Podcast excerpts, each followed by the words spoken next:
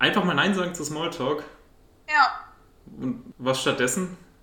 Big Talk. Big Talk. Weniger Smalltalk, mehr Big Talk. Ja, genau. Ja, Heute die- mit Martin Kretzel aus Österreich. Ist das ein guter Einstieg? Das ist jetzt nicht ganz korrekt, aber okay. Doch, du bist jetzt Martin Kretzel aus Österreich. Punkt. Also, wir dürfen unsere Zuhörer nicht überfordern irgendwie. Du, wir müssen dich in klare, leicht verständliche Schubladen einsortieren. Okay. Wir machen heute eine Folge zu Wien und studieren in Wien, deswegen bist du Martin Kretzel aus Österreich. Punkt. Okay, dann geht es Du bist der erste Ausländer, den wir hier haben. Das heißt hier Ausländer. Nice. Und das zur Folge 30. Das ist unser Special. Geil. Die Ausländerfolge, Ausländer ich glaube nicht, dass wir das so nennen dürfen. Meinst du, ist das nicht gesellschaftlich akzeptabel? Du kannst ja AusländerInnen-Folge äh, nennen, dann ist es wenigstens gegendert. Also. wenigstens das. Ist immer noch ein bisschen rassistisch, aber wenigstens nicht sexistisch. Das wird viel zu Das kompliziert schon wieder. Ich dachte, wir sprechen einfach so ein bisschen über das Studium in Wien. Wo sind die Unterschiede? Ist Wien eine lustige Stadt? Was ist da eigentlich los mit diesem Akzent? Und jetzt steigen wir ja ein mit Sexismus oder Rassismus. Und ist die Welt einfach zu kompliziert geworden? Da, Ich, ich, fühle mich aktuell überfordert. ja, willkommen. Tut doch jeder, oder? Ich meine, das ist doch die große Lüge hinter dem Erwachsenensein, weißt du? Dass jeder halt seine Überforderung versucht zu kompensieren. Und alle so sind so, haha, nein, nein, ich habe meine Steuer gemacht. Wie sehr kann mein Leben schon außer Kontrolle sein? Und alle so, hat er recht, hat er recht. Stimmt, fuck, ich muss auch meine Steuererklärung machen. Okay. ja. Und dann bitte alle alleine zu. Hause. Das ist doch das große Ziel beim Erwachsensein. Ich habe meine, die Abgabefrist war jetzt ja Ende Juli, glaube ich. Genau, für die Steuererklärung 2019. Und ich habe schon einen Verlängerungsantrag gestellt. Was. bis zum 13.09. und dieser 13.09. rückt auch immer näher mittlerweile. Das zum Thema das Leben im Griff haben, wenn man seine Steuer im Griff hat. Danke für diesen Vergleich. Hey, meine Steuer macht meine Mama, also was sagt das über mich? ich habe letztens Brief bekommen vom Finanzamt München, äh, weil die Lady was haben wollte zu 2019 und ich musste dann was nachreichen. Und da stand halt einfach in Fett gedruckt eine Frist drauf. Und ich habe dann letztens mit meiner Mama telefoniert und ich so, ja stimmt, ah, ich wollte dir noch sagen, ich habe da Briefe bekommen, guck auf die Frist und es war halt der 14.8. Und Frist war halt der 15.8. Und es war aber Freitagabend. Ja, reicht doch. Ich habe verkackt. Und meine Mama direkt so, nein, ah, Kind, nein, verflixt mich. Ja, ich rufe dann direkt am Montag an. Und die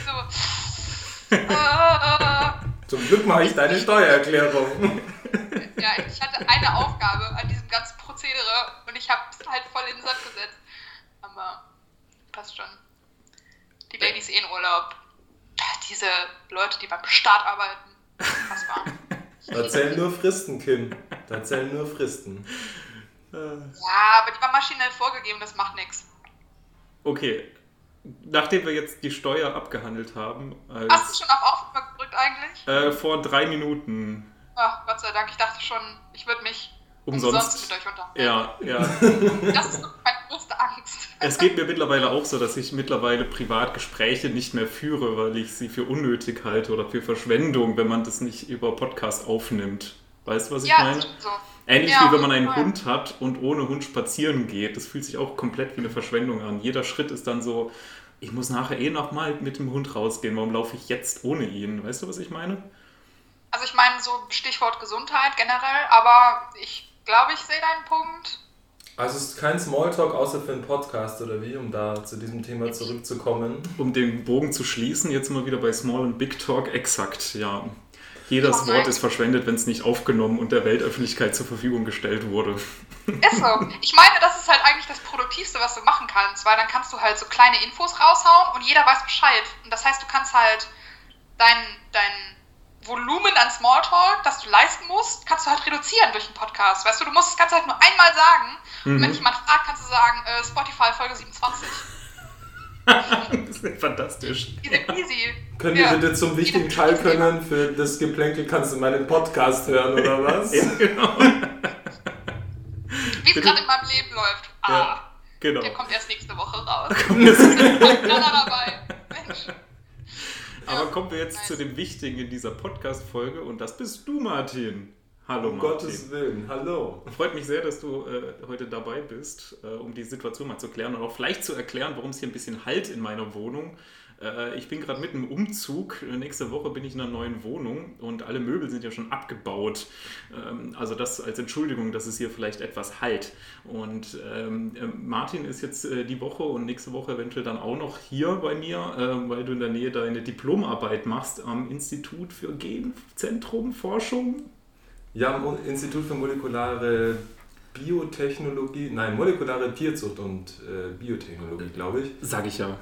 Beziehungsweise am Standort Genzentrum. Jetzt sind wir schon bei der ersten Besonderheit in Wien. Wir müssen eine Diplomarbeit schreiben. Das ist eh das Verrückteste überhaupt, finde ich. Höre ich ein?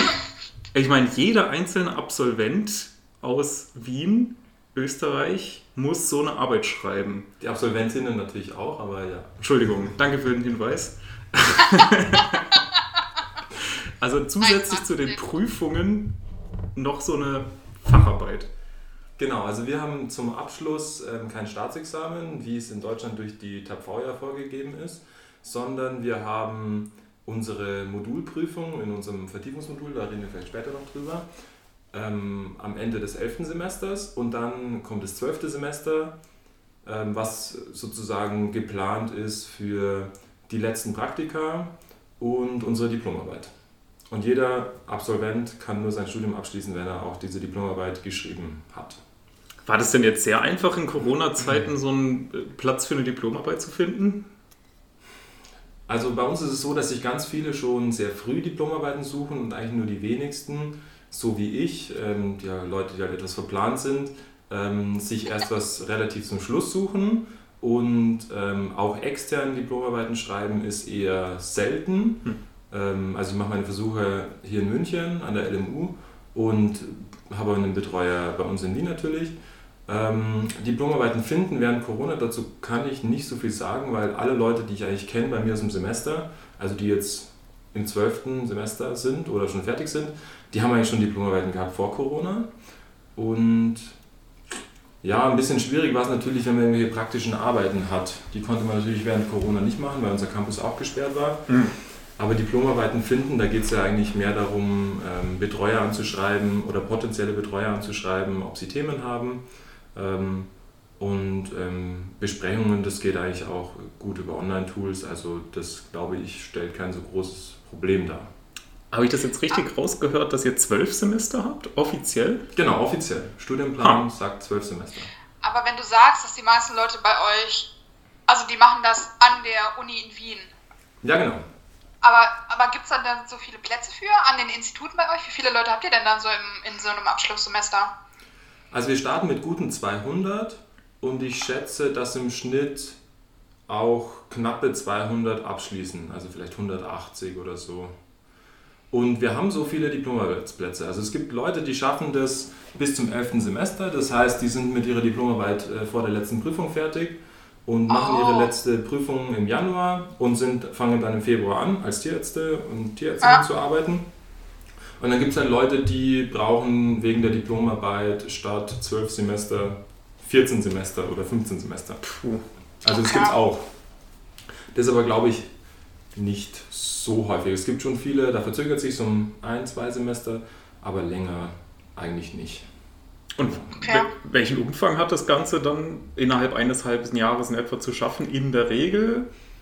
Ähm, also ich glaube, dass die wenigsten im zwölften Semester machen. Das ist gerade ein Thema, weil da gibt es eine Umstrukturierung, die Diplomarbeit soll mehr vereinheitlicht werden und es soll ähm, der Rahmen dazu soll sozusagen angepasst werden. Aber aktuell ist es so, dass die meisten Leute das verteilen und schon während den früheren Semestern, also gern meistens ab dem fünften würde ich jetzt mal schätzen, so ab dem fünften schauen sich die Leute nach Diplomarbeit viele Leute um mhm. und ähm, dann fangen sie mal an, ein bisschen Literatur zu suchen und ihre mhm. Versuche zu machen und dann verteilt sich das so über vier, sechs Semester, manche schaffen es auch in zwei Semestern. Peu à peu immer so ein bisschen genau. dran zu arbeiten. Okay. Und dann gibt es auch noch viele, die schreiben halt dann noch im zwölften Semester.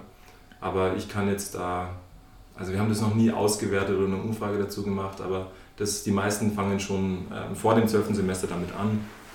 Genau. Okay. Haben wir schon mal den Bereich Diplomarbeit erstmal abgearbeitet. Bist du dann jetzt Diplom-Tierarzt, wenn du dann fertig bist? Oder wie ist die Betitelung? Ähm, wir können uns den Titel aussuchen. Die Österreicher haben es ja König sehr mit, mit Kaiser Tierarzt? Also, also in Österreich, in Österreich ist mir ja zum Beispiel... Kaiserlicher Tierarzt. Muss man dann. ah, Nee, nee, das mit dem Pickelhaum war jemand anders. Nevermind. den Witz mit dem Pickelhaum oder was? Geschichte 100. Ja, ja. Also die Österreicher haben es ja natürlich mit Titeln, da hat jeder gleich mal einen Titel. Und ähm, wir können uns aussuchen, ob wir uns dann Diplom-Tierarzt ähm, nennen oder Magister Medvet. Ähm, das können wir uns dann aussuchen, Ist ja bevor wir verrückt. uns so einen Abschluss kriegen und dann. Da werdet ihr einfach gefragt, willst du Magister sein oder? Ja, musst du ankreuzen, glaube ich. Also ich habe es noch nicht gemacht, weil ich bin noch nicht so weit, aber ich glaube, du musst auf dem Formular ankreuzen, wie du heißen möchtest. Das klingt schon echt witzig. Magister klingt halt wie so ein epischer Zauberer irgendwie. Magister? Ja, Ja, stimmt. voll. Als würdest du halt dann nur noch mit wallenden Roben gehen dürfen. Weißt du? Unbedingt, ja. Ein Mega Grund nice. mehr in Wien zu studieren. Und so ein Eichenstab, mit dem du. Wird in Wien ganz schön heiß. Mit so wallenden Roben? Ich weiß ja nicht. Hm. Ähm, aber ist das dann gleichbedeutend mit einem Doktor, wenn ihr da einen Abschluss habt? Also Nein, wie ist das definitiv nicht. anerkannt? Mm, Nein, überhaupt nicht.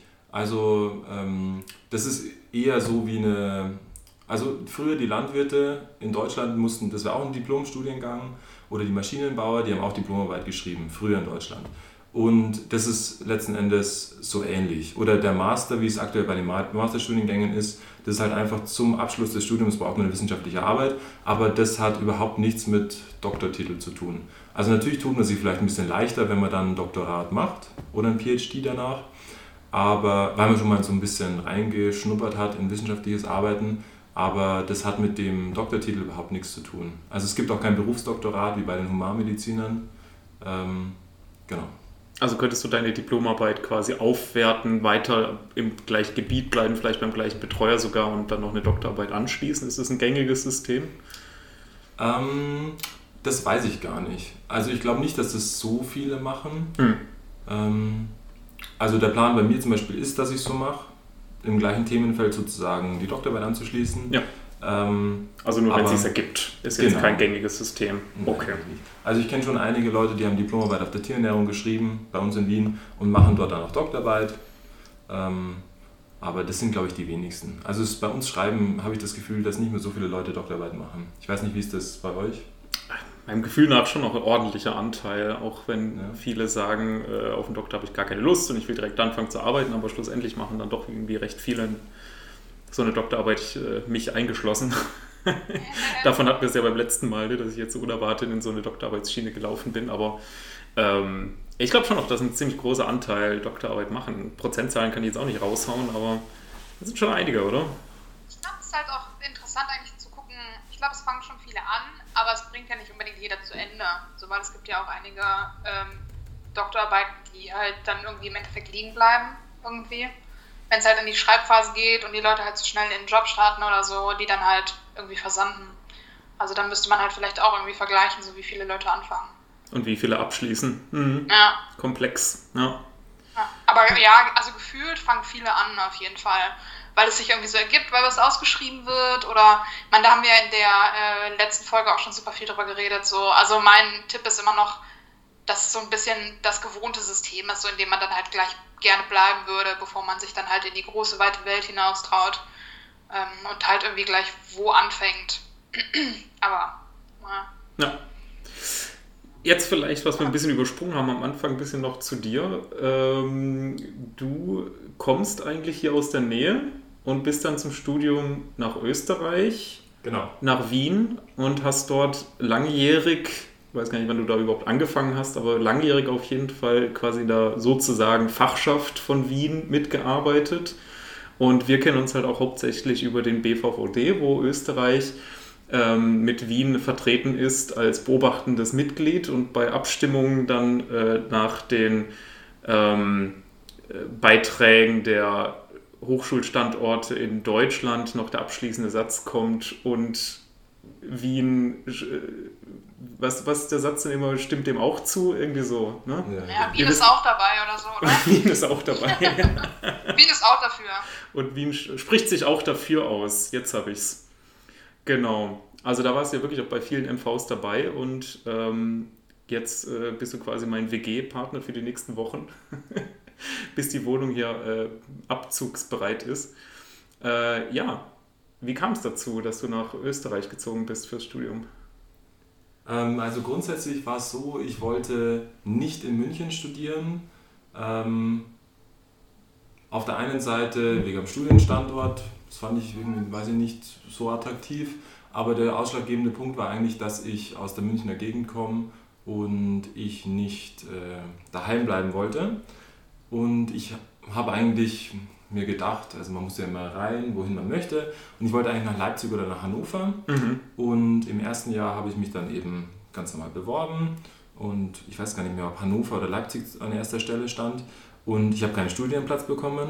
Nona, wer mhm. kennt das nicht? Mhm. Ähm, und dann bin ich irgendwann auf den Trichter gekommen, dass man in Wien auch äh, Veterinärmedizin studieren kann. Und dann habe ich mich in Wien beworben und wir haben einen Aufnahmetest. Das war kein Problem, den ähm, zu machen und dann hatte ich auch relativ zügig meinen Studienplatz und ich bereue es bis heute nicht, dass ich nach Wien gegangen bin. Das war eine sehr gute Entscheidung. Ähm, es ist natürlich immer schwierig, das mit anderen ähm, deutschsprachigen Hochschulstandorten zu vergleichen, weil man immer nur an einem studiert, mhm. sage ich. Mhm. Ähm, aber ich kann jetzt, halt, ohne mit irgendwas zu vergleichen, kann ich sagen, dass man bei uns schon einige Vorteile hat. Also klinische, klinisch-praktische Hands-on-Ausbildung, ist bei uns sehr wichtig. Also bei uns darf jeder, der möchte, eine Nasenschlundsonde beim Pferd schieben zum Beispiel mhm. oder einen Katheter beim Pferd stechen. Gut, äh, Rinderrektalisieren, glaube ich, ist äh, auf jedem deutschsprachigen Standort kein Problem. Aber und das mit den Pferden wäre für uns in München auf jeden Fall schon mal schwierig, bei den zwei Pferden, die wir so durchschnittlich in der Pferdeklinik haben. Genau. Aber äh, bleiben wir doch erstmal noch beim Aufnahmeritual. Äh, mhm. Du hast was von einem Aufnahmetest gesagt. Was, was beinhaltet der? Ähm, der Aufnahmetest beinhaltet letzten Endes, ich hoffe, ich bin noch aktuell informiert, zwei Komponenten. Einmal einen fachlichen Teil und einmal so einen psychologischen Motivationsteil.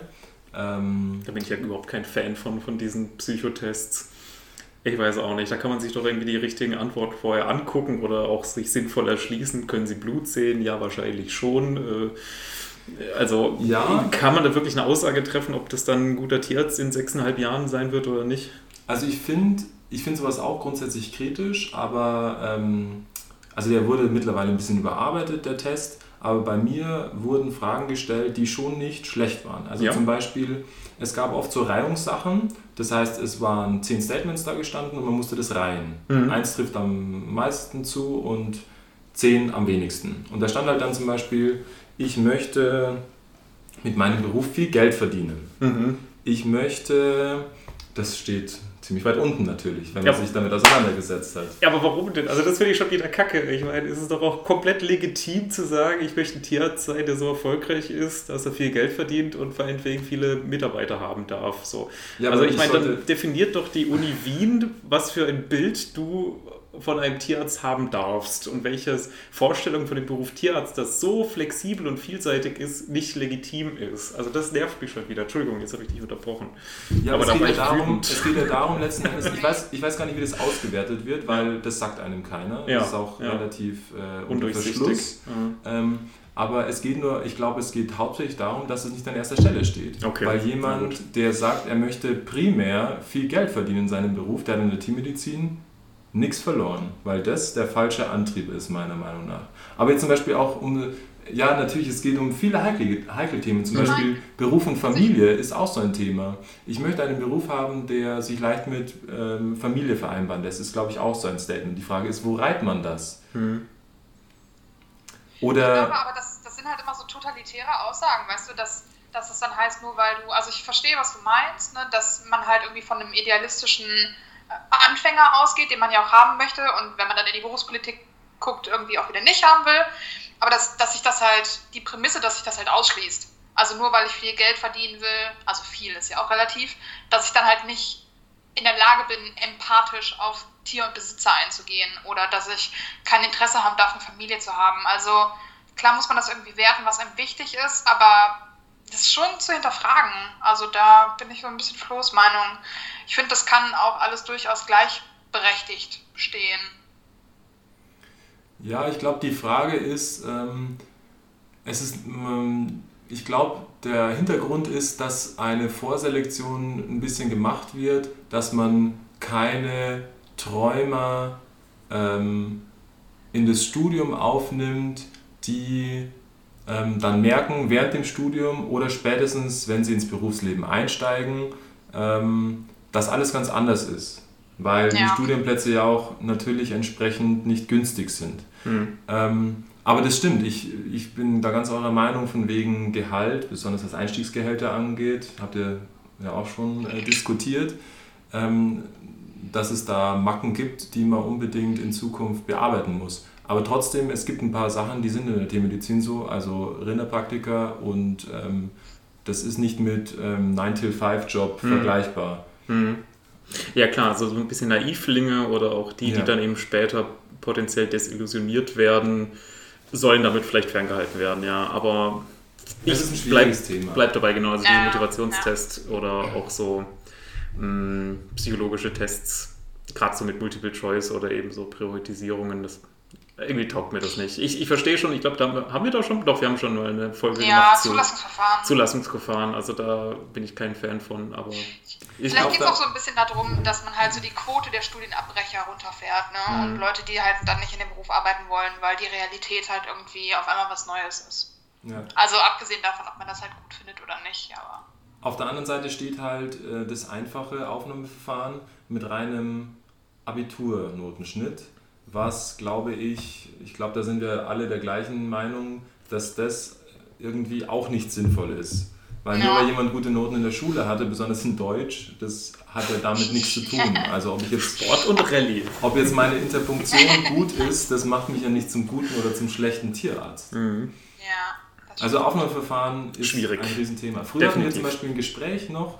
Ähm, Mhm. Das wurde dann letzten Endes ähm, eingestellt, weil es, weil es ein Problem ist, dass dann die Leute sich einklagen oder die Vergleichbarkeit nicht gegeben ist, Mhm. weil es dann immer wieder subjektive... Du hast den riesen Arbeitsaufwand und Ja. musst dann halt äh, vorm äh, Gerech äh, Gesetz oder vom, vom Gericht standhalten. Also ist ein schwieriges, komplexes Thema auf jeden Fall. Äh, und äh, du hast noch gemeint, es gibt noch diese fachliche Komponente. Ist es dann so ein naturwissenschaftliches Basic-Test? Hm. Also sie sagen immer, ähm, Matura, also Abiturniveau reicht und es gibt auch jetzt mittlerweile, früher gab es glaube ich nur Bücher als Literatur, mittlerweile gibt es auch ein, eine Art Skript, glaube ich. Mhm. Ähm, das ist Biologie, Chemie und Physik. Aber mich haben sie damals zum Beispiel auch ganz interessante Fragen, ähm, also mir wurden ganz interessante Fragen gestellt, zum Beispiel, also es ist am PC, ähm, zum Beispiel, welche Raubkatze kann ihre Krallen nicht einziehen? Oder, oder diese, ähm, eine, eine Frage mit einem Wasserstand in einer Badewanne, in der ein Schiff schwimmt und dann sind einmal zwei Metallkugeln in dem Schiff und einmal sind diese zwei Metallkugeln in der Wanne und wie verändert sich der Wasserspiegel oder verändert er sich nicht. Also auf der einen Seite schon abstrakte Fragen und auf der anderen Seite halt Fragen, wo man sagt, also Abiturwissen ist ja wohl nicht, welche Raubkatze ihre Krallen nicht einfangen Ja, kann. was das angeht, ähm, wir Tierärzte wissen das natürlich, aber vielleicht kannst du noch mal für unsere Zuhörer kurz erklären, welche Raubkatze denn ähm, Ja. ihre Krallen nicht einziehen kann. Also für die anderen. Für die anderen. Ah, das, ist jetzt, das ist jetzt eine Fangfrage, meinst du? Jetzt bin ich mir nicht sicher, ob der Gepard oder der Leopard, aber ich glaube der Gepard. Bin mir nicht sicher. Okay. Ja, hey, vor uns musst du nicht so tun, als wärst du dir nicht sicher. Fall. Also wir wissen ja, dass du das zu 100% weißt. Dass, ähm, ähm, ja, Ja, okay, Ja, gut. ja, ja. Entschuldigung, Entschuldigung, das war ich. Gut. Entschuldigung. okay, cool. Ähm, das heißt Aufnahme via Test und dadurch, also hat dein Abiturdurchschnitt überhaupt noch einen Einfluss gehabt dann auf die Ja. Aufnahme? Schon. Ähm, mittlerweile sind es die Zentralmatura-Fächer. Also in Österreich heißt der Abitur nicht Abitur, sondern Matura.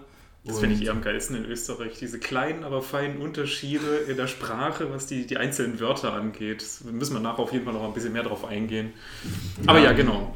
Also die zentralen. Matura-Fächer sind Deutsch, Mathe und Englisch oder Deutsch, Mathe und eine fortgeführte Fremdsprache. Also die Infos findet ihr natürlich alle auf der Seite der Wetnet Uni Wien. nice. Also keine E-Mail an die Fachschaft, An Schrägstrich martin.kretzel at hvu.wetnetuni.ct, aber egal. Martin, Ähm, du bist doch so ein offener und charmanter Typ. Das würde dich ja wohl nicht stören, wenn da ein paar detailreiche Fragen auf dich einstürmen. Soll ich meine private Handynummer noch angeben? Ein Scherz. Also bei Ja, den. das haben Flo und ich auch in der ersten Folge gemacht. Das macht man so als Ja. guter ah, Ja, Pod Pod Podcaster. ja. das Ja. Podcasterin bitte. Also bei, bei unseren drei aktiven Zuhörern ist, glaube ich, jetzt nicht zu erwarten, dass, dass du groß viel Spam-Mail bekommst. Gottverdammt. Also die Infos sind immer aktuell für jedes Aufnahmefahren auf der ähm, Uni-Seite zu finden. Nicht, dass ich euch irgendeinen Blödsinn erzähle. Ja, ist alles nachprüfbar, was hier im Podcast erzählt wird. Quellen immer, findet ihr dann in der Bio. Genau, wie immer findet ihr unsere Quellen ja. angegeben. Ja, ja, Auf Spotify. ja. Wie gewohnt. Ihr dürft uns auch gerne zitieren. Ja, hochqualitativer Investigativjournalismus, wie ihr es gewohnt seid. ja, Investigativjournalismus, da sehe ich uns auf jeden Fall. Unbedingt. Ja, also ich meine, wir stellen dem Martin ja schon echt unangenehme Fragen, ne? Ja. Alsbald ja. werden wir dann auch von Erdogan verklagt. Oh, ja. Ja, hier Aber wird sowieso ja auch, alles vorgegeben durch Kims Skript. Also. Was du zu sagen hast. Es kommt eh ja. keiner aus. Ja, alles vorgeskriptet. Alles scripted, ja. ja. Ist eine Heidenarbeit. Muss auch mal, alles. auch mal angerechnet werden, was wir hier für Arbeit leisten. Ja. Ja, was soll ich sagen? Drehbuchautorin, Plan B, gar kein Problem. Aber ich meine, habt ihr wirklich geglaubt, dass wir spontan so wahnsinnig witzig sind? die hohe Kunst ist es ja wohl auch diese gewisse Planlosigkeit, halt von vorne weg zu skripten. Ja. Ich will ja kein äh, Eigenlob an mich, uns, äh, vor allem mich aussprechen, aber wenn sonst keiner tut. Großartig. Ja, einfach sich mal selber auf die Schulter klopfen. Genau, ja. das ist die Take-Home-Message von dieser Folge. Einfach mal auf die Schulter klopfen. Also ja, du willst genau. damit sagen, dass du eigentlich gar nicht planlos bist, sondern nur so scripted, weil es im Skript so steht, so tust. Um die Feinde zu verwirren. Also wenn Was, auf welcher Seite bist du jetzt gerade? ah ja, ja. okay, großartig. Also haben, haben wir es jetzt geschafft. Wir sind in Wien angekommen. Wir haben den Studienplatz bekommen. Ja. Okay, nochmal eine Frage. Sehr konkret irgendwie. Kann ich mich in Deutschland für Unis bewerben, nicht genommen werden und im gleichen Jahr noch in Wien anfangen zu studieren? Oder muss ich mich parallel schon anmelden? Das ist jetzt ein also, bisschen zu detailreich, oder? Ich weiß, ich bin mir nicht mehr sicher, wie die Fristen aktuell sind hm. oder ob sich da was geändert hat. Aber man muss sich auf jeden Fall ähm, für beides bewerben. Ich glaube, dass die Zusage in Wien im ersten Zyklus vor der deutschen Zusage kommt. Ähm, na, mit Corona weiß man das nie ja. zurzeit. Aber also man muss sich auf jeden Fall für beides bewerben. Aber die Anmeldedaten sind ja ähm, über Hochschulstart für die Deutschen und bei uns auf der Uni-Seite für die Wiener Uni zu finden. Ähm, das sollte man so schnell herausfinden, so okay. können. Aber ich glaube, also man muss sich auf jeden Fall für beides ähm, anmelden. Ja. Wir haben es ja immer so äh, Wien und Österreich gleichgesetzt in diesem Zusammenhang. Weil in Österreich gibt es halt auch nur die eine Uni, für, wo man Tiermedizin studieren kann. Ne? Das macht es ja auch irgendwie einfacher schon wieder. Derzeit noch, ja. Ach, wird was aufgebaut oder was? Ja, ja, hoffentlich. Breaking News. Das, die einen sehen es so, die anderen sehen es so. Konkurrenz also, für Wien. Die Tiroler wollen ja eine private Universität gründen für den Tiroler ähm, männlichen Rinderpraktiker, Alpenpraktiker. Oh. Ja, das ist da kriege ich haben, Gänsehaut, wenn ich das höre. Die haben Nutztierpraktikermangel und deswegen wollen sie jetzt so ein. Äh, ja. Oh krass. Und die Wiener sind ja. so böse, weil die produzieren keine Tiroler Rinderpraktiker, weil die die Tiroler nicht nehmen, weil die halt keine Studienplätze bekommen, keine Ahnung, weiß ich nicht. Aha. Also wie die Wiener Uni ist halt einfach schlimm und schrecklich Vor und allem böse. die äh, Tiroler äh, Männer offensichtlich, ne? Das ist ja sehr, sehr ja. selektive, extreme Diskriminierung, die da betrieben wird in Wien. Man muss aber auch wissen, dass Tiroler Männer sehr, sehr dumm sind. Das oh, hallo, hallo, hallo, jetzt geht's los. Also wir wollen jetzt hier keine, keine Nationalitäten sozusagen Alle Fakten mal auf den Tisch. Ja, Reden wir nicht drum Nee, das war auf ihr Geschlecht bezogen. Also ich glaube nicht, dass das die nächste Zeit passieren wird, aber es ist sehr stark in der Planung. Das ist wirklich verdammt spannend, ähm, was da für radikale Schritte angegangen werden. Anstatt Arbeitsbedingungen zu verbessern, gründet man lieber eine Privatuni und lässt nur Männer zu. Das ist schon ein krasses Ausweichen von den eigentlichen Problemen. Ein ganz schönes Verdrängen und Verschieben und äh, Fokussieren auf eine gestörte Weltwahrnehmung. Ja, und das größte Problem ist letzten Endes eine Qualität zu schaffen weil es gibt nicht ausreichend äh, Lehrende in, den, in allen Bereichen mhm. ähm, und dementsprechend irgendwie eine neue Universität aufzubauen, das ist wirklich nicht einfach und deswegen wird es, wenn überhaupt, ein Qualitätsproblem werden, wenn mhm. es denn mal so weit kommt. Wow. Aber das ist ein anderes Thema. Ja, ich glaube auch. Langes. Äh, wir haben jetzt nicht alle Informationen zur Verfügung, haben jetzt natürlich unsere Späße darüber gemacht, aber äh, erste Meinung eher negativ, würde ich sagen. Ja, also zumindest aus den Beweggründen. Ich meine, es hat ja immer noch eine Option, falls es klappt, dass es halt irgendwie eine gute Sache wird äh, und wir dann im Endeffekt dann mehr Tierärzte haben. Ähm, aber ja, der Beweggrund ist erstmal fragwürdig. Ja, manche Stimmen sprechen von Tierärzten zweiter Klasse, aber also es ist ein heiß diskutiertes Thema. Ja. Ich frage mich auch, inwieweit da halt so ein bisschen ähm, elitäres Denken dahinter steckt. Weißt du, dass man jetzt halt vielleicht nicht unbedingt Fan einer neuen Uni ist, ähm, weil das vielleicht halt auch so das eigene Prestige ein bisschen ankratzt. Ähm, also nicht nur auf Wien bezogen, ne, sondern auf den ganzen deutschsprachigen Raum. Aber also das ist noch spekulativer als alles andere, was wir jetzt eh schon mm. gesagt haben. Mm. Okay, okay. Aber aktuell und wahrscheinlich mittelfristig gesehen nach wie vor Wien einzige Uni für Tiermedizin in Österreich. Genau. Was natürlich auch seine Vorteile mitbringt, kann ich mir vorstellen. Äh, wenn ich mir da euren Fachschaftsbus angucke, die Hochschülerschaft ist auf jeden Fall ganz gut finanziell unterstützt, oder? Also es ist natürlich was Spezielles, aber nicht nur, weil wir die einzige Wettmet-Uni sind in Österreich, sondern auch, weil wir keine veterinärmedizinische Fakultät in einer Universität sind. Mhm. Also wir mhm. haben natürlich außer Veterinärmedizin, das sind ungefähr zwei Studierende, äh 200 Studierende pro Jahrgang, haben wir noch zwei kleine Bachelor, Biomedizin und Pferdewissenschaften, also Pferdewissenschaften aktuell noch. Ähm, und ähm, ein paar Master, noch kleiner. Ähm, aber die meisten Studierenden bei uns sind Veterinärmedizin-Studierenden. Ähm, aber der Witz an der eigenen Wettmet-Uni sozusagen ist, dass unser Rektorat, also das ist sozusagen das Dekanat. Das Dekanat, genau. Ähm, die verhandeln zum Beispiel direkt mit dem Ministerium über Gelder. Ja.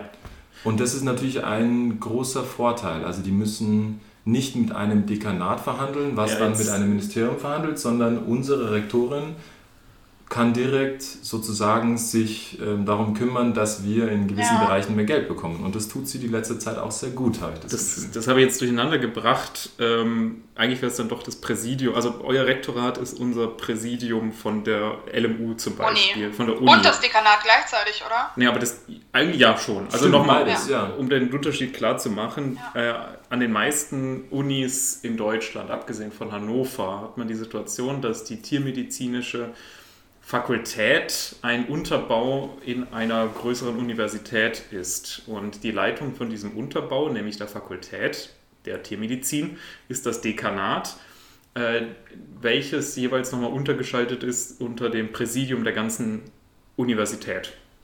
Und ihr in Wien seid halt eigenständige Vet-Med-Uni und euer Rektorat ist dann halt Dekanat und Präsidium quasi im einen und ähm, hat quasi niemanden über sich intern. Genau. Genau. Okay. Ja, das klingt nach einem großen Vorteil, ja. wo wir in Deutschland uns halt auch erstmal miteinander verständigen müssen, so an den, äh, zwischen den fünf Unis, bis man zu einem gemeinsamen Ding kommt und die Unis ja oft auch gegeneinander argumentieren und nicht einer Meinung sind, ähm, habt ihr da, glaube ich, einen besseren Draht dann einfach schon zum Ministerium oder eine stärkere Position auf jeden Fall. Genau, und da kommen wir auch zum nächsten Punkt gleich. Ähm, soweit ich informiert bin, ist die Basis der deutschen Studienpläne ja die TAPV. Ja.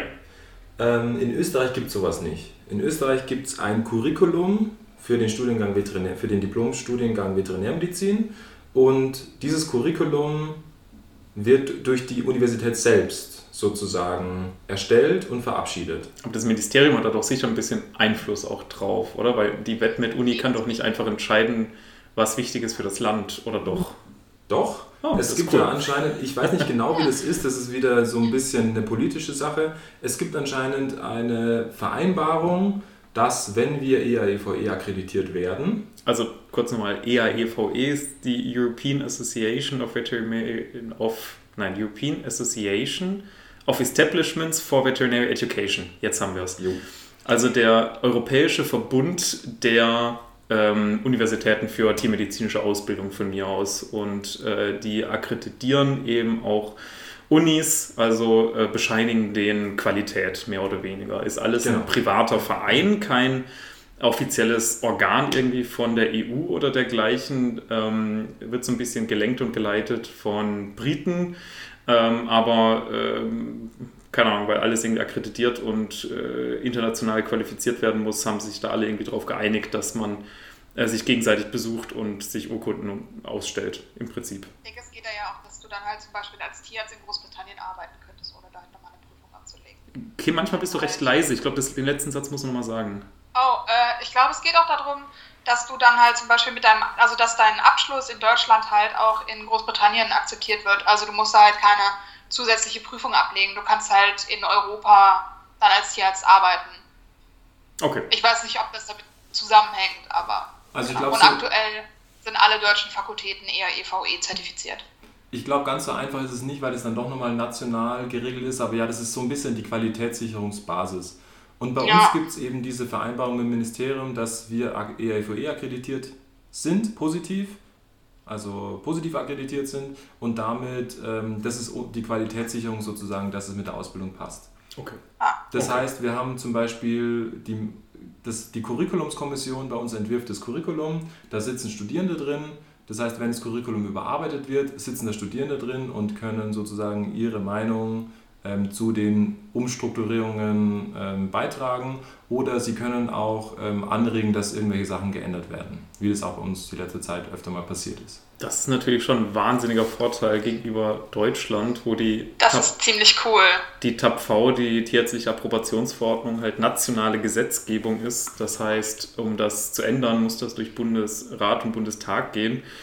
Äh, Und im Vorfeld ist es ein Riesenaufwand, alle Stakeholder und Beteiligten ähm, nach ihrer Meinung zu fragen und das abzuändern. Das ist eigentlich ein mehrjähriger Prozess, an dem wir als BVVD natürlich auch beteiligt sind, aber dann eben nur ein kleines ähm, Zahnrad im ganzen Getriebe sind, äh, wo ihr da ja, deutlich mehr und direkteren und einfacheren äh, Zugriff zu habt, im kleineren Kreis vor allem. Das ist schon echt ähm, ein Riesenvorteil für die Flexibilität der Uni halt auch. Ne?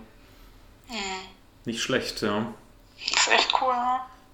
Ja, und äh, das hast du ja auch jahrelang aktiv mitgemacht, ne? diese ganzen Prozesse, Berufungskommissionen und äh, Curriculumskommissionen und was auch immer. Ne?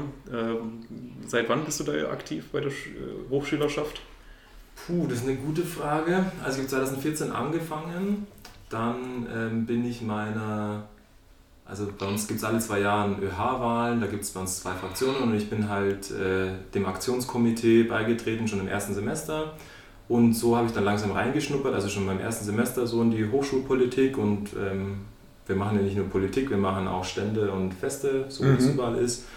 Und ich glaube, jetzt muss ich überlegen, ich glaube in meinem fünften Semester bin ich dann in die Hochschülerinnenschaft eingestiegen, erst als stellvertretender Vorsitzender.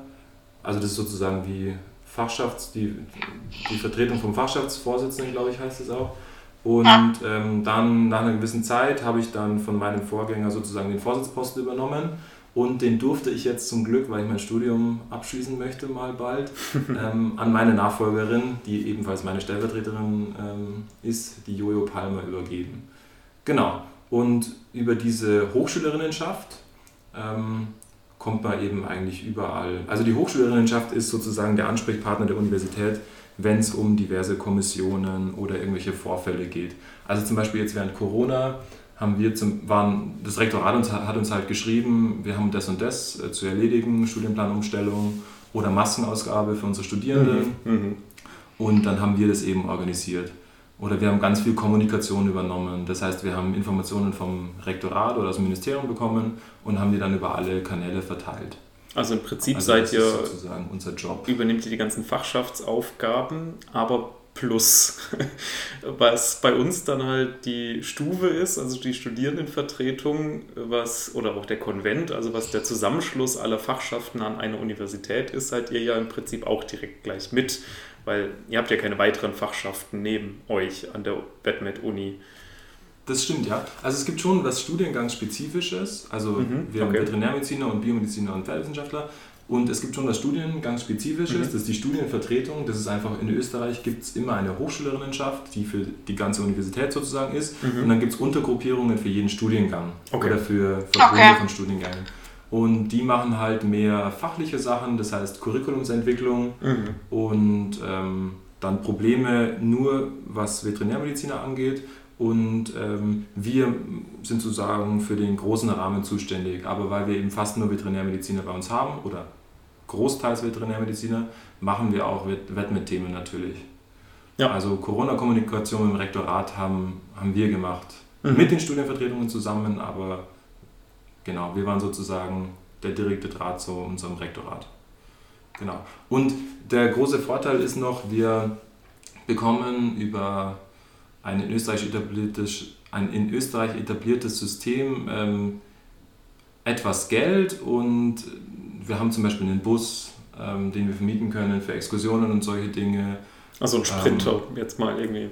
Genau. Wenn ihr euch irgendwie so einen FC Bayern Fanbus vorgestellt nee, habt. Nee, nee, so einen 90 Zurzeit noch einen alten, klapprigen Ford Transit, aber genau. Wird jetzt abgegradet. Wird jetzt abgegradet. Ja. Ähm, genau, also wir haben ganz viele Referate, die noch Sportevents machen oder im Bereich Bildungspolitik aktiv sind. Das ist zum Beispiel dann die Verknüpfung zum BVVD.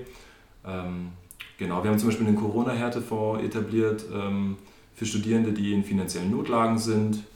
Ähm, das war auch ein fünfstelliges Volumen für Studierende, die eben wegen Corona ihren Job verloren haben oder nicht arbeiten gehen konnten. Voll gut, ja. Ähm, genau solche Sachen ja. machen. Ja.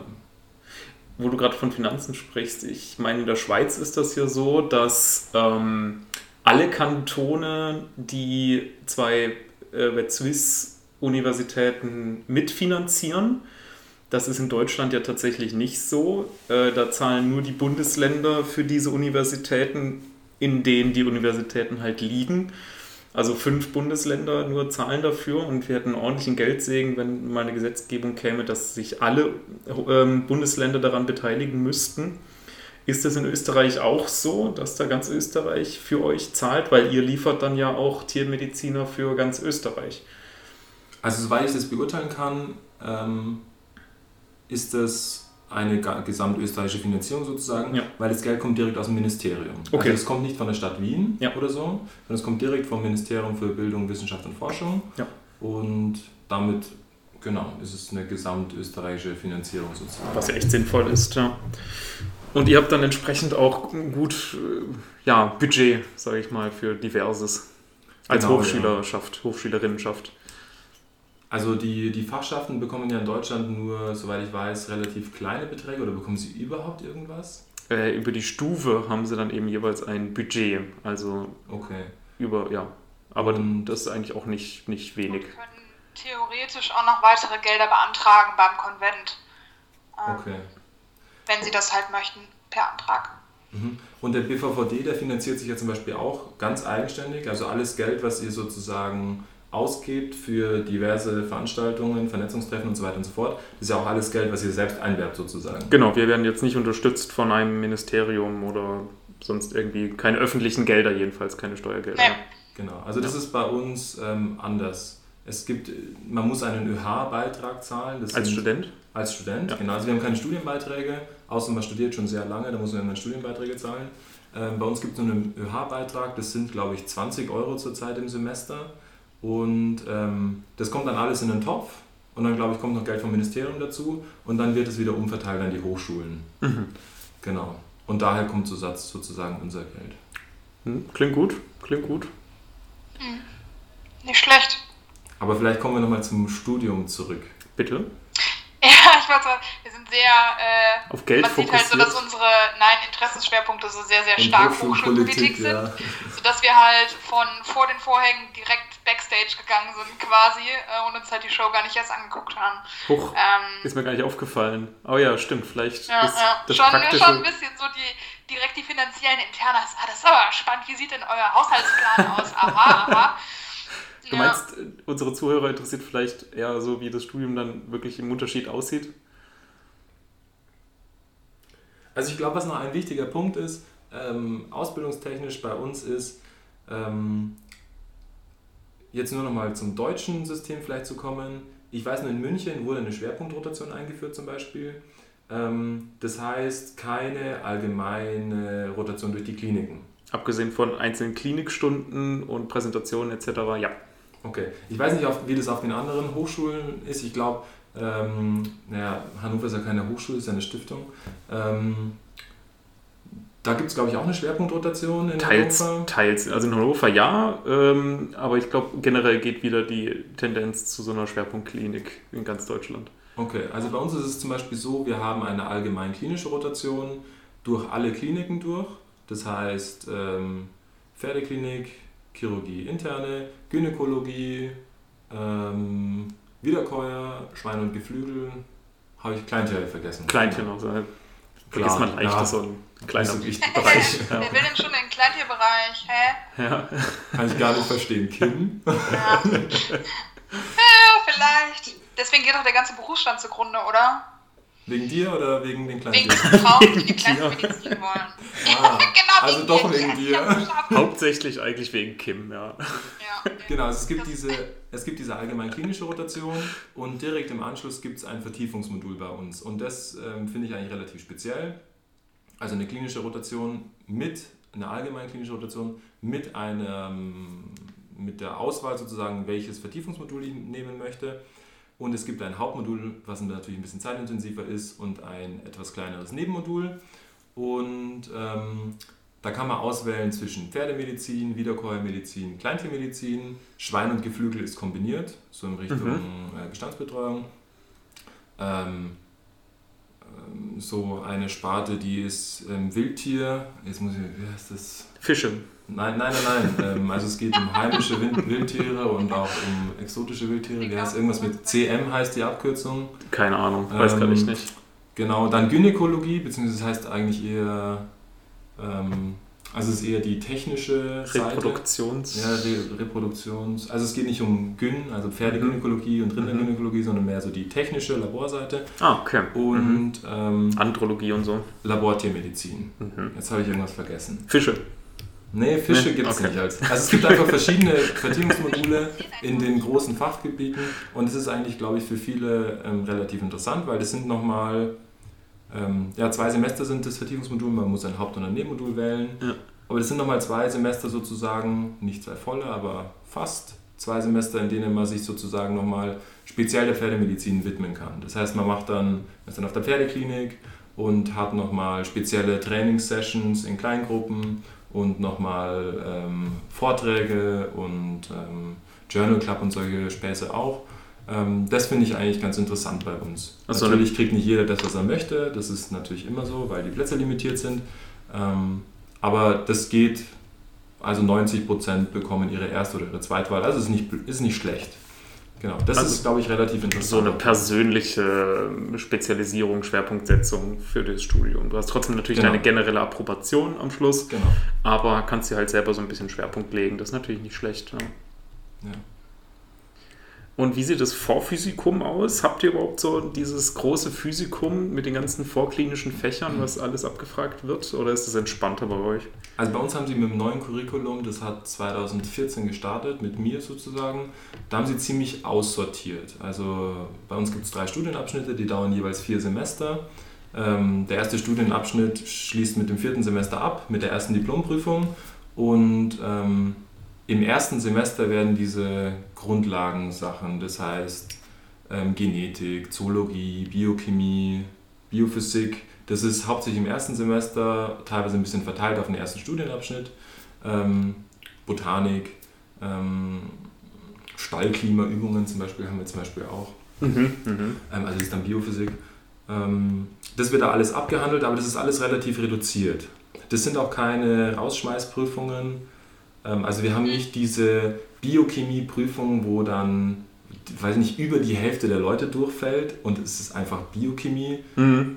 Ähm, es ist auf der einen Seite ein bisschen schade, weil teilweise die Grundlagen nicht so gut rübergebracht werden, aber ich glaube, es ist keine schlechte Entwicklung, dass man sagt, man macht es eher anwendungsbezogen. Also Mhm. Biophysik ist zum Beispiel, da geht es dann viel um Strahlung, im Sinne von Strahlenschutz, Mhm. also Abstandsquadratsgesetz zum Beispiel, oder Stallklima, also wie geben die Tiere Wärme ab. Ähm, Also es ist alles recht anwendungsbezogen, das ist eigentlich ganz interessant. Okay, das klingt eigentlich auch äh, wie etwas, was wir schon geschrieben haben als BVVD in unserem Positionspapier zur guten Lehre, ähm, dass man eben so diese ganzen vorklinischen naturwissenschaftlichen Fächer mehr auf die Tiermedizin bezieht und mehr Praxis und Theorie miteinander verbindet. Also ja, klingt gut.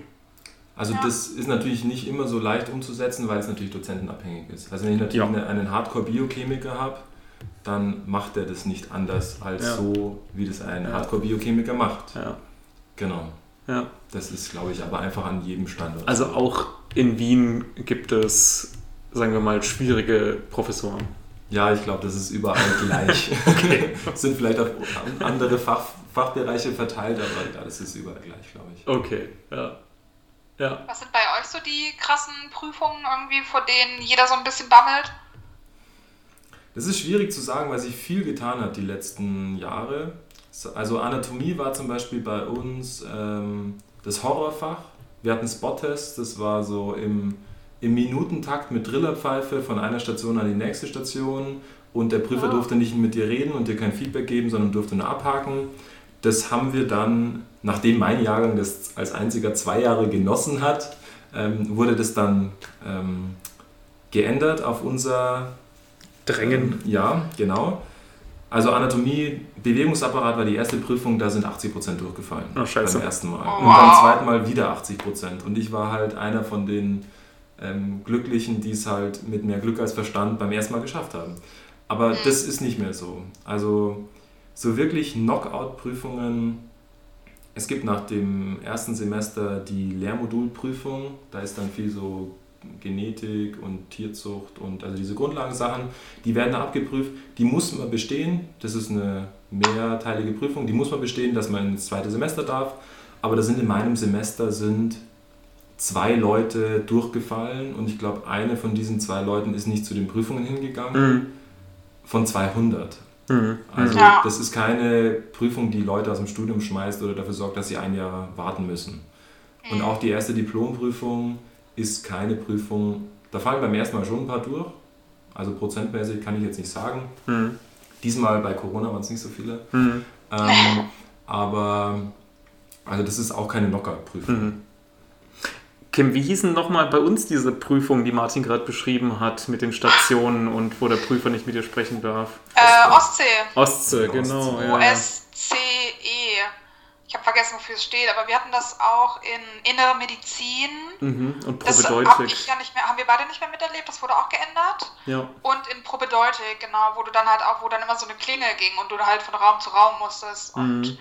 ähm, das hat bei uns, das habe ich auch gemerkt, das hat ähm, viele Leute echt nochmal zusätzlich gestresst, so von der ähm, Prüfungsform her, weil das wirklich, ich weiß nicht, ob es die Prüfungsform selber war ähm, oder dass halt einfach alles, ich meine, alle Prüfungen sind halt sehr, sehr anders, ne? Und das ist halt die einzige, die so krass auf Zeit getrimmt ist, wo du kein Mhm. Feedback bekommst. Und ich glaube, das ist halt sehr, sehr ungewohnt.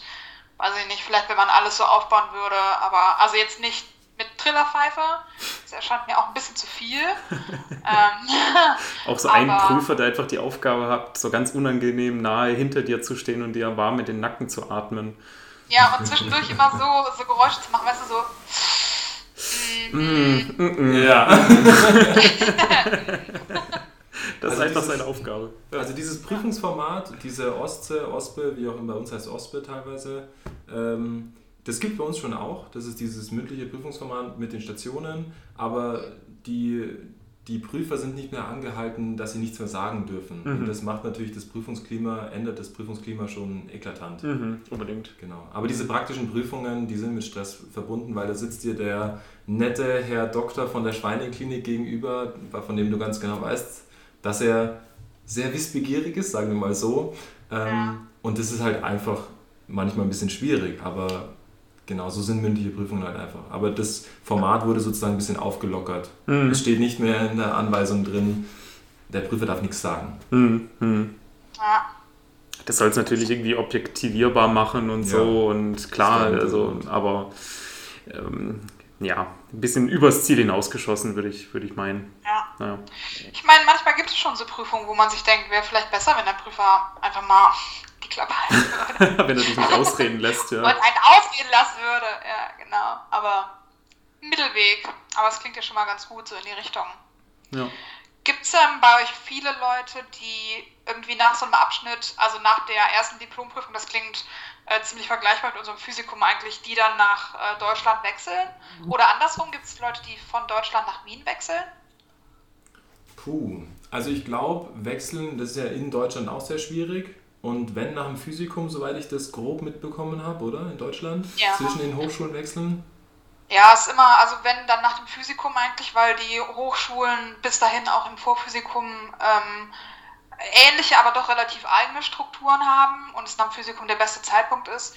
Und da musst du halt immer noch viel Energie und Zeit halt investieren. Also es ist nicht einfach so getan. Meistens musst du halt irgendwie so einen komplizierten Ringtausch machen und hoffen, dass du nicht durch irgendeine Sommerprüfung rasselst, damit du halt diesen Tonus irgendwie durchziehen kannst.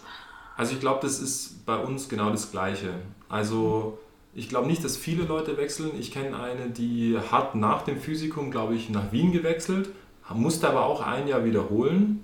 Also die hat sozusagen ein Jahr länger studiert deswegen.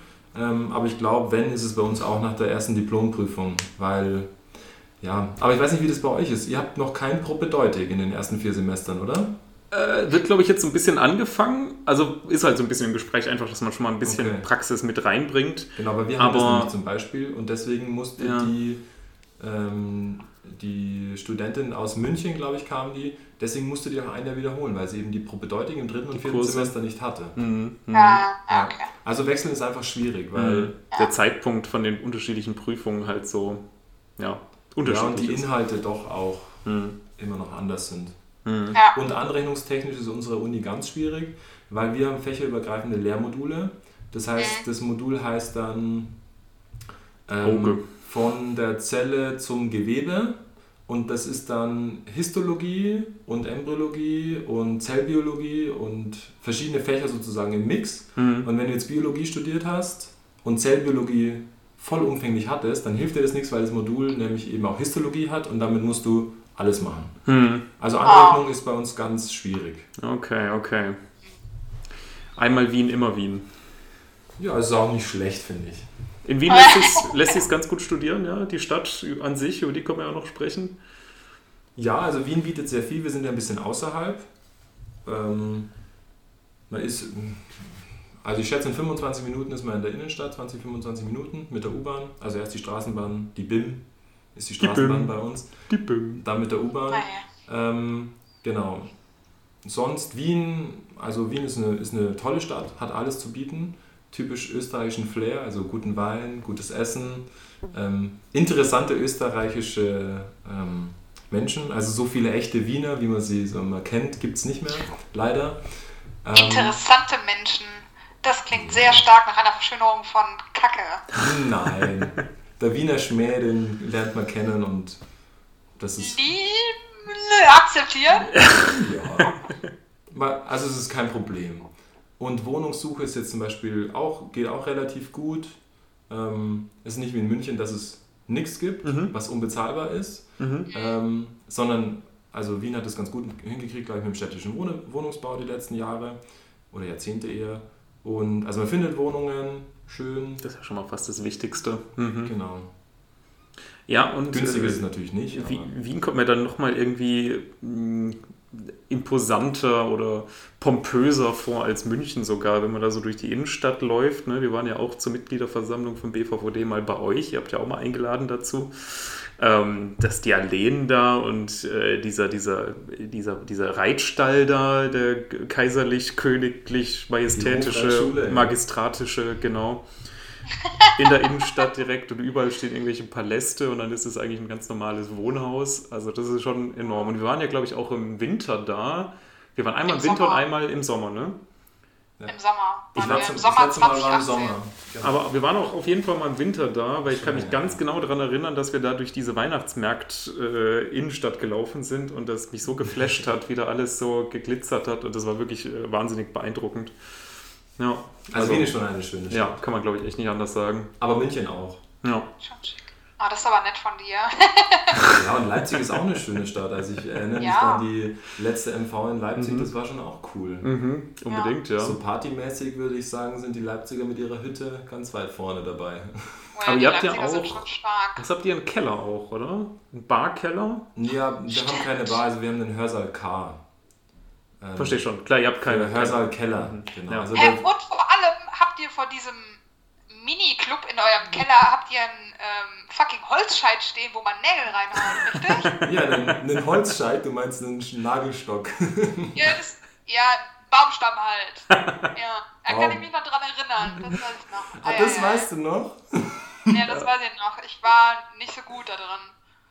Also natürlich finden bei uns im Hörsaal K nur ähm, Lehrveranstaltungen Mhm. mit wichtigen Themen statt. Also zum Beispiel Alkoholintoxikation Richtig? war mal ein Ja. Thema. Wir haben dann Ja. einen super aktiven ähm, Referenten in unserem Organisationsreferat. Fantastisch. Der macht ja. dann immer Fachvorträge und Ja. ähm, mit entsprechenden Spezialgetränken. Und auch so ein paar praktische Workshops. Ne? Genau, ja. Ja. Ah, gute Didaktiker sind einfach so wichtig, ne? Ja, Also der. Jörn, der, der, der ist Der da bringt den Leuten nahe, würdest du sagen.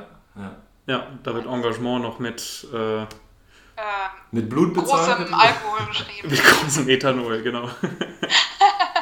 Okay. Großes E wie Ethanol. Ja. Ja. Klingt auf jeden Fall sehr amüsant. Ähm, können wir ja auch bestätigen. Ähm, Ja. Und das bestätigt einfach nochmal, dass jede Uni einfach irgendwie so ihr Refugium hat für Wettmet-Partys oder Lehrveranstaltungen, wie man immer auch es nennen mag, im schönen grauen Bereich der äh, Semesterkassen, Äh, ja. wo wir wieder bei Finanzen sind. Herrlich. Nice. Ach ja, Tapfer bleiben. Der Finanzpodcast. genau. Eure Steuerberatung für die Semesterkasse. Mit Kims Mama oder Folge wie? gibt's Kims DAX. Mama. Und Kims Mama. Ja. Von und mit Ja. Kims Die können wir auch mal als Gast einladen, eigentlich. Äh, wenn du jetzt in Wien an die Supermarktkasse gehst, ähm, zahlst du ja auch nicht mit Karte. nee, nein, das wäre ja zu einfach. Du zahlst mit Bankomat natürlich. Bank- Gold. Bankomat. So. mit Gold. Hier mein Wiener Gold. also, also jetzt du, auf was darf, Abgefucktes wie Goldmützen hinaus. du darfst nicht sagen mit Karte bitte, sondern mit Bankomat bitte. Also Ja. jeder Wiener hat seinen Bankomaten immer dabei, ist ja klar. Ja, trägt okay, ich mit. meine, wir haben uns jetzt gerade darauf geeinigt, dass Wien und die Uni ganz knorke sind, aber irgendwie macht ihr es gerade ein bisschen kaputt. Bankomat ist ja, also das ist ja wirklich, Und man sollte nie im Supermarkt sagen, ich hätte gerne eine Tüte, weil dann schauen sie dich nämlich komisch an. Was hätten sie gern? Eine Tüte, das haben wir nicht. Weil das ist ein Sackerl natürlich. Ein Sackerl. also in Österreich, in Wien gibt es nur Sackerl, da gibt es keine Tüten. denken wir also, bei Tüte dann an Gras? Ja, ich wollte gerade sagen, Tüte Ah. ist dann was anderes. Okay. Obwohl, da der sagen sie auch nicht Tüte. Ja, aber aller auch lustig, wenn die. Kassiererin dir dann einfach eine Tüte gibt. ja, klar. Ziehen Sie doch Ja. mal dran. 0,5 oder 1 Gramm. Gestreckt Nein, nicht. gute Dame, aber mit diesem John kann ich meine Orangen nicht tragen. Die Kim, die Kim spricht die wirklich wichtigen Probleme an. So ist es. Ja, ja Diese wo verdammten- bei den Orangen, bei dem ganzen Gras. Ja. Okay, also Sackerl statt Tüte, Bankomat statt Karte, Es heißt nicht Weißweinschorle, es heißt gespritzter. ein gespritzter. Gibt es dann auch einen süßen und einen sauren gespritzten? Ja, es gibt einen süßen und einen sauer und einen Hollerspritzer. Also sauer ist mit Sodawasser, also mit Mineralwasser. Süß ist mit Almdudler und ähm, Was? ja, Wein und Almdudler. die Kim Also runzelt die ja die Stirn. ne? Sicher. Und dann gibt es noch den Hollerspritzer. Das ist saurer Spritzer, also Wein mit Sodawasser und Holundersirup. Und dann gibt es Spritzer immer als Sommerspritzer und als Winterspritzer. Also im Sommer Oh. trinkt man natürlich nicht so viel Wein in seinem Spritzer und im Winter ist es dann Wein mit einem Schuss Sodawasser. Und ein bisschen Jägermeister. Nee, nee, nee, das gibt's nicht. Gut, Sodawasser ist Mineralwasser, Ja, genau. also mit Gas quasi. Genau, mit Gas. Kongas. Ko- Kongas, okay. Alles klar. Jo. Das sagt man ja auch nicht, das muss ich auch lernen, als ich nach Bayern gegangen bin, dass man halt immer sagt, mit Gas oder ohne. So, aber bei, bei uns ist halt einfach Sprudel. Ja, Aber, ich sage eigentlich auch immer noch Mineralwasser. ja, man Naja. muss sich auch nicht jeder Geflogenheit beugen. Ja, die Welt kann sich auch mal mir anpassen. Ja, absolut. Das ist ja wohl nicht zu viel verlangt. Okay. Das Einzige, was in Wien ein bisschen fehlt, ist ähm, bayerisches Bier, muss ich sagen. Huch. Also das, also Weißbier brauen können die Österreicher nicht. Mit dem Gösser, ähm, Oh, also Gösser. nicht Gösser Radler, sondern Gösser Merzen, also helles, da freundet man sich schon irgendwann an, Mhm. aber bayerisches Bier ist schon, Aber- schon aber- da freut man sich dann wieder drauf. Gösser Naturtrüb Radler ist schon Das wow. stimmt. Also zum Ausnüchtern ist das perfekt, das stimmt. Ja, wirklich. Also wenn ihr die Chance habt in euren Supermärkten, wo auch immer ihr gerade seid, guckt euch mal nach dieser wunderschönen gelb-grünen Gösserdose um. Äh, auf jeden Fall eine Empfehlung wert. Mittlerweile überall im Handel erhältlich. Genau, ja. Bitte sponsert uns Gösser. Ich genieße ein Gösser genau jetzt. Flo, du solltest Werbung machen. Mach Florian, du siehst so erfrischt aus. wow. Wow. Ja, diese Folge wird Ihnen präsentiert von Gösser Naturradler. wow. Ah, die, die Münchner kennen das. so einfach haben können. Die Ha? Münchner kennen das. Gut, besser Paulaner, oder? Ja, Ja, die Werbung ist auch gut, besser Gösser. Echt? Und ich, ich diskutiere jedes Mal mit den Österreichern, dass es definitiv geklaut sein muss, weil es nämlich gut, besser Paulaner und nicht Gösser. Hm, ist die Frage, was kam zuerst, ne? Oh, Lana oder Gösser? Das ist die Frage. Lass dir raten, trinke Spaten. Wow. Ah, ich liebe das. Oh, Na gut. verrückt. Okay, ähm, heißt Erdäpfel Ja, und Paradeise sind Tomaten. ja. Aus Gründen. Und Kaffiolen? Kaffiolen? Kaffiolen? Lass mich kurz überlegen. Kaffiolen. Auch irgendwas im Gemüsebereich? Nein, nicht Kaffiolen, sondern Kaffiol. Kaffee- Das ist Gemüse. Das ist generell einfach Gemüse. Nein, es ist Blumenkohl. Ah, Oder Fisolen. Fisolen keine Ahnung. sind Buschbohnen, glaube ich. Okay, krass. Das macht überhaupt gar keinen Sinn. Ist halt so. Und am, ganz wichtig natürlich in Wien, Wiener Schnitzel, ist natürlich vom Kalb, ist eh klar, Ja. original. Und dazu gibt es Erdäpfel-Vogelsalat. So, was ist jetzt Vogelsalat? Äh, äh, klingt wie Vogel, aber das kann es ja nicht sein. Ist das irgendwie so Sauerkraut oder sowas? Nee, Oder- Feldsalat ist das. Oh. Ach ja, Ah. doch. Ja, ja. Genau. Also Kartoffel, Feldsalat, Salat. Also, Okay. Faszinierend. Okay, das wusste ich klar. echt nicht. Okay. Ah, Und äh, großes Thema Kaffee in Wien. Mhm. Gibt es da was Besonderes zu, zu wissen? Ich bestelle wahrscheinlich keinen Americano, oder? Ich bestelle, was bestelle ich, wenn ich ganz normalen, scheiß normalen Kaffee haben will? Ja, es ist schwierig. ja- Also es gibt einen Milchkaffee, es gibt einen großen braunen, es gibt die Wiener Melange. nee, nee, nee, nee, nee, das war der kleine braune, der Exportschlager. Wow. Ich würde mir nicht trauen, in irgendeinem Café einen großen Braunen zu bestellen. Ich würde es mir nicht trauen. Österreichischen Kaffee? Oder es gibt einen verlängerten. Was der sagst du? verlängerte ist sozusagen der Espresso, der verlängert ist mit Wasser. Okay. Ja. Also österreichische Kaffeehaus, wenn ihr in Wien seid, dann müsst ihr in ein klassisches österreichisches Kaffeehaus gehen. Also Ja. nicht ins Hotel Sacher, weil da kriegt ihr keinen Platz, zurzeit schon. Ähm, Genau, aber ganz klassisch, Wiener Kaffeehaus, dann schaut mal in die Karte, ist sehr interessant. Und einmal alles bestellen. Genau. Ja, Ist nicht so okay. einfach mit dem Kaffee. Okay. Ja. Uff. Also das bereit bist sprengt für den Herzinfarkt? im, im Vergleich zu was? Wenn du bereit bist für den Herzinfarkt, wenn so. du einmal alles bestellt. Ja. Ja. Ja, das sprengt jetzt, glaube ich, ein bisschen die Folge, die, die Kaffeeausarbeitung. Ja. Torten? Torten? Ja, Sachertorte ist eh klar. Ganz Marillen. Marillen ist natürlich äh, ganz klassisch österreichisch. Hm, Marillenlikör. Das ist was Feines. Genau. Oder Marillenmarmelade oder irgendwelche. Topfen ist Quark. Mhm. Also Marillentopfenkuchen ist Topfenstrudel. genau, Ja. ist mit Quark. Ja. Ähm, dann, das heißt natürlich nicht Sahne in Österreich, es heißt Obers. Oberst. Mhm. Genau, also Schlag Obers für In Schlagsahne. Bayern ist es der Rahmen, ne? Ja, Okay, wow. ich wohne seit sechs Jahren hier und ich bin immer noch verwirrt, wenn ich vom Kühlregal stehe. Okay, nee, ja, bitte weiter. Ja, das ist jetzt, was mir so spontan einfällt. Habt ihr einen besonderen Namen für die Polizei? Ja, die Kieberer. Kieberer. Die Kieberer. Ja. Das klingt ja mega süß.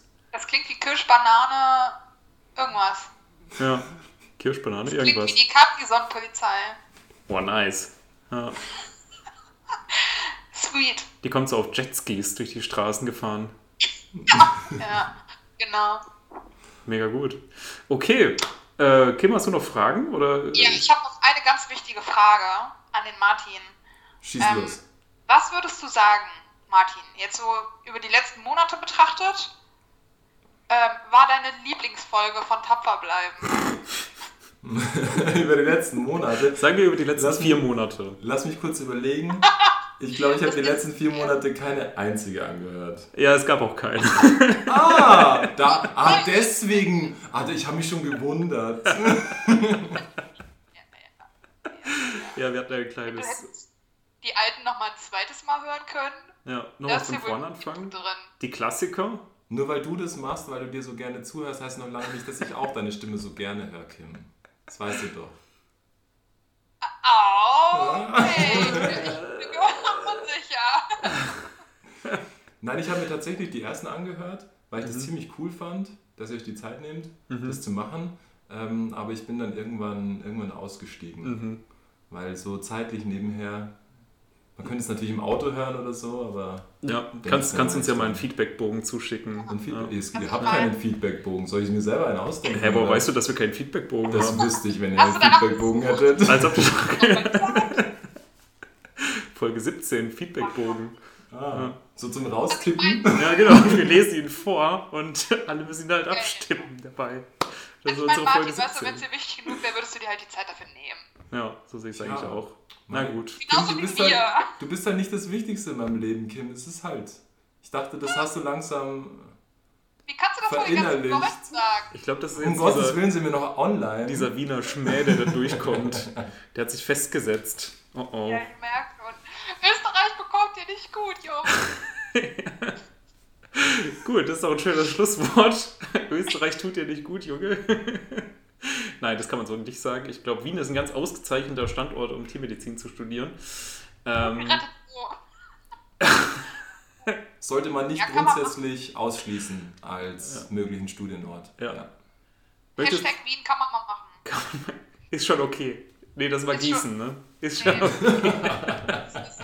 Wien kann man mal machen. Ja. Boah, ihr seid echt böse. Ja, aber das sagen Gießen, die Gießener ja von, von sich selber aus. Ne? Das haben wir ja nicht erfunden. Außerdem kommt Ja, das von den. Humanmedizinern. Also die sind halt, wenn dann die Assis. Und wir parodieren die, weil wir voll für Gießen sind. So nicht Ja. anders. Martin, wolltest du noch was sagen als Abschluss? Ja, abschließend kann ich nur sagen, also Wien sollte man nicht außer Acht lassen, wenn man überlegt, äh, wo man stud äh, Tiermedizin studieren möchte. Aber ich glaube, jeder Standort hat einfach seine Vor- und Nachteile und seine positiven und negativen Seiten. Und man sollte sich auch nicht ähm, nur, weil man mit jemandem geredet hat, der in ähm, Wien äh, studiert hat oder in Wien studiert und sagt, das ist da so toll, sollte man sich jetzt nicht darauf versteifen. Also ich glaube, das ist immer subjektiv, weil kaum Personen, es gibt kaum Personen, die an zwei Standorten studiert haben und dann auch noch die gleichen Semester. Ähm, das gibt es eher selten, glaube ich. Und deswegen ist es immer subjektiv. Gut. Also, alle Empfehlungen, die ihr jetzt gerade in der letzten Stunde gehört habt, schmeißt sie komplett in den Wind. Ist nur eine subjektive Meinung von irgendeinem so Martin Kretzel.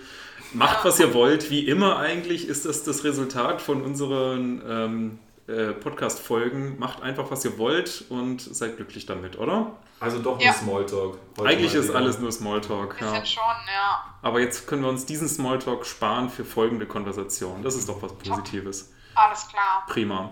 Gut, gut. dann immer tapfer bleiben und bis zum nächsten Mal. Ciao. Ciao.